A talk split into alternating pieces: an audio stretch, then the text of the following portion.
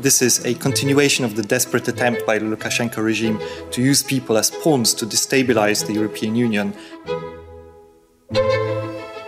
Viva! Está com o Expresso da Manhã. Eu sou o Paulo Baldaia.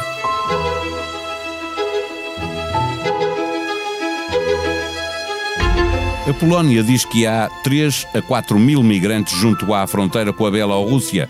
Acrescenta que esses migrantes estão a ser acompanhados por forças de segurança de Minsk, a quem as autoridades polacas acusam de estar a tentar provocar uma escalada militar. Ouvimos no som inicial deste episódio um porta-voz da Comissão Europeia acusando o presidente da Bielorrússia de querer desestabilizar a União. A Alemanha já veio pedir a todos os Estados-membros para se colocarem ao lado de Varsóvia, neste conflito em que a mão atrás do arbusto é de Moscovo. Bruxelas fala em ataque híbrido e endureceu as sanções contra o regime de Lukashenko. Diz-se que é um ataque híbrido porque combina operações de campo com operações subversivas, que é o que a Bielorrússia está a fazer ao facilitar a entrada a migrantes do Médio Oriente que chegam por via aérea e são depois empurrados para a fronteira com a Polónia, que é uma das fronteiras exteriores da União Europeia. Há apenas dois meses, os dois lados fizeram uma demonstração de força com exercícios militares da Polónia e da NATO, em simultâneo com a Operação Zapad da Bielorrússia e de Moscovo. Neste episódio, falamos com a jornalista Ana França, que esteve recentemente em reportagem na Polónia. Mais de um milhão de clientes já têm contas valor BPI. Contas multiproduto. Uma solução com um conjunto de produtos e serviços para gerir o seu dia a dia e sempre acessível através da BPI App ou do BPI Net. Saiba mais em bancobpi.pt. Viva Ana França! O conflito entre uh, a União Europeia e a Bielorrússia, com epicentro agora na fronteira polaca, uh, subiu de nível. Bruxelas acusa Minsk de estar a realizar um ataque híbrido, uma guerra híbrida e impôs novas sanções. Quando e porquê é que Lukashenko passou a utilizar os imigrantes como tática de confronto? Olá, uh, Paulo, obrigada um, pelo convite. As primeiras notícias que nos chegaram sobre um, um, novo, um novo foco, uma nova origem, uma nova fonte de, de, de migrantes para a Europa foi mais ou menos em junho um, deste ano. Mas agora sabemos que as autoridades uh, dos Bálticos e da Polónia já tinham falado internamente, os seus governos e com os seus serviços secretos, de, desta, deste novo fluxo em março do, de, 2000, de 2021. Uh, o próprio Alexander Lukashenko, que está de facto em, que é, que é líder da Bielorrússia há muito tempo, desde 94, um, disse quando a Europa começou a queixar-se que ele estaria a enviar pessoas de propósito para, para as fronteiras da, da União Europeia como, como pressão pelas sanções que a União Europeia lhe impôs, ele próprio disse que acabou o tempo em que eu, um, em que eu impedia migrantes e traficantes de droga de chegarem às vossas fronteiras. Agora têm vocês de fazer isso. Isto foi um em resultado da Europa ter imposto sanções a Lukashenko e a pessoas perto dele, a grandes oligarcas de bielorrussos, depois de, de, das eleições de agosto de 2020, em que ele não ganhou de forma legítima e as pessoas foram para a rua e, entretanto, foram presas, torturadas, já morreram pessoas às mãos das autoridades e todas aquelas histórias que, que temos ouvido, como o e avião entre... que foi desviado. Exatamente, entretanto há o avião desviado que eh, fez ainda endurecer mais o conflito entre a Bielorrússia e a União Europeia. É, é uma vingança ou uma tentativa de vingança do Lukashenko para ver se consegue pressionar a União Europeia a não ou, ou a, rever as sanções, o regime sancionatório, ou mesmo um, pelo menos a não impor mais, mais nenhumas, mas entretanto Ursula von der Leyen, Presidente da Comissão, já disse que quer redobrar as sanções sobre a Bielorrússia para que eles entendam que não, que, pronto, que a Europa não vai ser chantageada.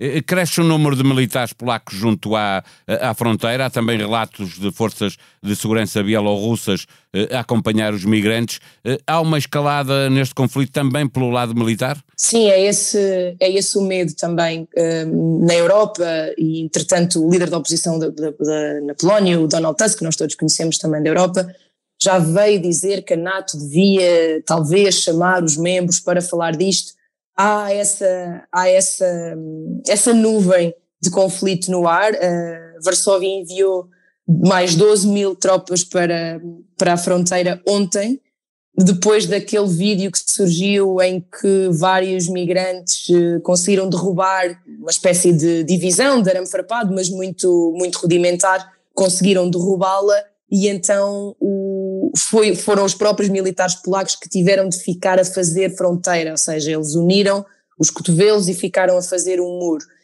E como não sabem se isso vai voltar a acontecer, estão, estão a destacar cada vez mais militares para, um, para tentarem proteger a fronteira, que vai ser construído um muro, mas neste momento a fronteira é feita desses, dessas pilhas de arame farpado, que, que na verdade há muitos relatos dos bielorrussos ajudarem os migrantes a passar debaixo desses novelos de arame farpado. Uh, eles próprios, os militares bielorrussos, empurram as pessoas e ajudam-nas, levantam levantam o arame farpado e, outra, e cortam o arame farpado, há vários relatos desses. Eh, tu falas em ajudam, ajudam uh, obviamente não com, como um ato de, de humanismo por parte da Bielorrússia. Não, não. Uh, os, os migrantes não chegam ali de forma natural, como aconteceu noutros países, fazendo caminhadas e ou travessias marítimas. De onde vêm e como chegam à Bielorrússia estes imigrantes que eh, são bala de canhão para, neste conflito? Um, essa é uma, é, uma história, é uma história longa e, e há uma investigação de, da, da televisão da, da Lituânia, quando isto tudo começou. Na verdade, disseste que eles não chegam de forma natural, mas chegam de forma bastante mais natural para nós europeus do que atravessar o mar. Eles chegam de avião. de qualquer destino que passe eh, vistos turista a iraquianos, sírios, uh, o, o, que for. Uh, começou em Bagdá e Erbil, que é a capital do Kurdistão iraquiano, no norte do, do, do Iraque, um, como uma, o, o, Lukashenko abriu, tornou muito mais fáceis os vistos de turista para pessoas desta, de, de iraquianas. E então estas duas cidades tornaram-se como uma espécie de um, agregadores de pessoas de outros países ali à volta, Turquia, Síria, Afeganistão, que passaram a usar Bagdá ou Erbil para voar para a Bielorrússia porque uh, a Iraq Airways começou a, começou a voar.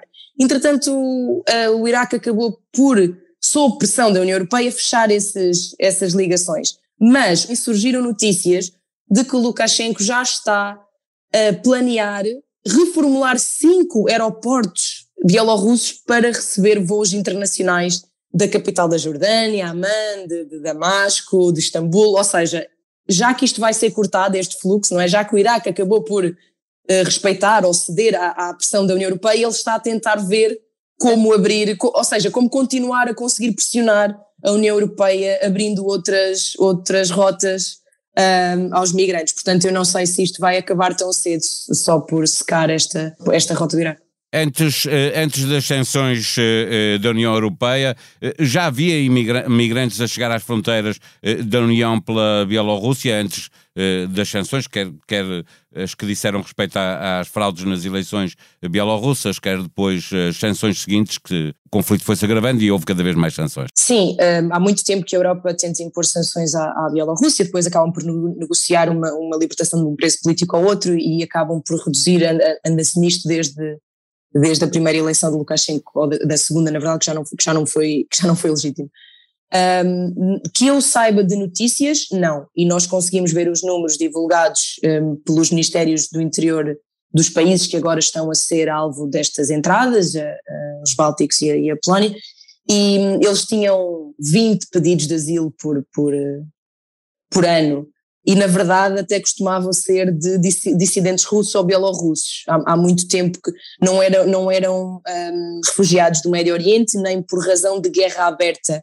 Um, os, os, refugiados que chegavam, ou as pessoas que pediam proteção internacional, não vinham de uma guerra, vinham sim do, aquela, aquela concepção mais tradicional do, do preso político, não é? Do, do, do objetor de consciência ou do, ou do, do, do preso, de, de, preso de consciência, dos crimes de consciência. Portanto, era, eram, eram essas as pessoas que chegavam às fronteiras. Agora, agora não, agora há, é como se todo o Médio Oriente pudesse, mediante o pagamento de um visto, voar para a Bielorrússia e entrar. A questão é que é muito caro, atenção, é muito dinheiro, são cerca de 12 mil euros os vistos. É uma vida para, chegar, para essas pessoas, é uma vida inteira uh, para juntar Sim, esse dinheiro. Sim, muita gente, os jornalistas não podem chegar à fronteira porque há um estado de emergência na, na Lituânia e na, e na, e na Polónia. Tu estiveste lá, deixa, que... deixa-me recordar que tu estiveste lá sim, em reportagem sim. no, no Estive verão. Estive não consegui ir lá. E, exato, Estive não consegui ir à fronteira. Sim. Tentaste ir à fronteira com uma, com uma ONG e não foi possível, não? Sim, eu tentei porque na altura estavam mesmo a chegar essas, essas 30 pessoas que continuam lá, que é uma coisa um, que, que, é difícil de, acreditar, de crer, mas continuam lá. Um, 30 afegãos, uh, mulheres e crianças também. Entretanto, já morreram 10 pessoas, não dessas 30, mas em florestas ali na zona, porque está muito frio e as pessoas morrem de hipotermia de exaustão e sem mantimentos suficientes para, para conseguirem sobreviver e caminhar e em vez de pedirem ajuda às autoridades, acabam por tentar fugir das autoridades polacas porque sabem que elas provavelmente vão reenviá-las para a Bielorrússia. Então as pessoas passam dias em, na floresta e às vezes encontram locais e os locais denunciam-nas e, e, e, pronto, é uma situação muito complicada de, de, de frio, estão, as temperaturas estão neste momento abaixo, abaixo e, de zero. E vai, e vai, e vai agravar-se. Uh, para fechar esta conversa, na, na preparação tu dizias-me, lembravas-me que uh, uh, isto que agora se passa na fronteira de, exterior da União Europeia, na Polónia, na Lituânia, já teve um exemplo bem flagrante na, na Turquia. Queres recordar o que se passou também nessa altura? Sim, um, a Turquia foi o sítio, ainda é o sítio hoje em dia, onde, onde mais refugiados, para onde mais refugiados sírios fugiram da guerra. E continua a ser um sítio com 3 milhões de sírios, só sírios, não falo de um, afegãos que estão também a começar a entrar. E em 2015, hoje lembramos 2015 como o, o, o pico da, da grande crise migratória de, de que tanto se fala, mas em 2015 a, Turquia também ameaçou abrir um, as fronteiras, um, pronto, basicamente deixar toda a gente embarcar, que, que, as pessoas que quisessem embarcar para as ilhas do Egeu embarcavam e as quisessem passar lá em cima no Rio Eves por terra também, também passavam. E não, não fechou as fronteiras até a Europa pagar os tais 6 mil milhões de euros, os infames 6 mil milhões de euros, um, de 2016. Fez agora 5 anos esse acordo e vai ser renovado. E também temos que nos lembrar da Líbia, que recebe, recebe treino e dinheiro da União Europeia para parar os barcos que chegam a Lampedusa e Malta e, e tudo isso. E, portanto, a Europa tem uma série de acordos com outros países, o Egito também, Marrocos também, um, mais ou menos conhecidos, e que a ideia é impedir as pessoas sequer de chegar à União Europeia. E, e, e de facto, há uma pressão que não se pode dizer que não resulte, porque na verdade a União Europeia paga a estes países para fecharem as fronteiras, portanto eu não consigo dizer o que é que vai acontecer com esta questão da Bielorrússia. Importante é que Putin está por trás de Lukashenko, como toda a gente sabe, não é? E portanto é difícil a União Europeia conseguir ter uma ação completamente de quebra, não é? De, de, não, não, não pode mandar militares para lá, não pode invadir aquilo, não pode, não pode ter nenhuma ação remotamente agressiva porque na verdade aquilo é um satélite russo e toda a gente sabe onde é que vem a força do Lukashenko, não é normal com aquela economia ele ainda estar ali, com, com as pessoas a, a passar dificuldades ele continuar a estar, a estar no poder, é porque de facto vive dos subsídios um, do petróleo uh, da Rússia.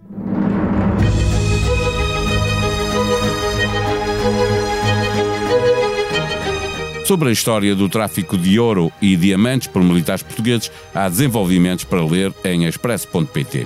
Depois do Presidente da República ter dito que as buscas feitas no início da semana não atingem minimamente o prestígio das Forças Armadas, em reação ao Expresso, sobre o esquema de tráfico que envolve militares portugueses, o coronel Nuno Pereira da Silva adverte para os riscos do recrutamento de comandos em bairros problemáticos nos arredores de Lisboa podemos estar a contribuir para o treino e recrutamento de pessoal para o crime, alerta este coronel.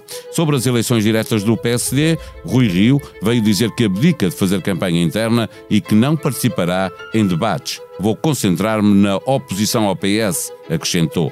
Paulo Rangel respondeu com ironia, saudando Rui Rio por finalmente ter percebido que deve fazer oposição a António Costa.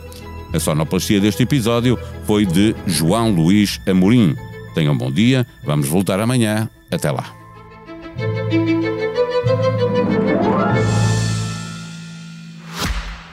Mais de um milhão de clientes já têm contas valor BPI. Contas multiproduto. Uma solução com um conjunto de produtos e serviços para gerir o seu dia a dia e sempre acessível através da BPI App ou do BPI Net. Saiba mais em bancobpi.pt.